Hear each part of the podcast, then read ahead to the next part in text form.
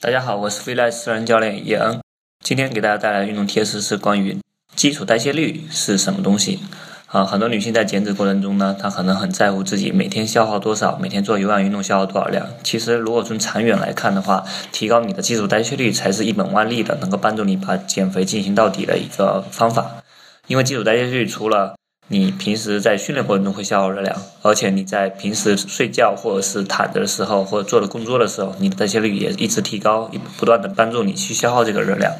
所以，提高基础代谢率比较有效的方式就是提高你的肌肉含量。所以，女性呢做一些适当的一个肌肉力量训练，其实是很好的一个减肥的方法。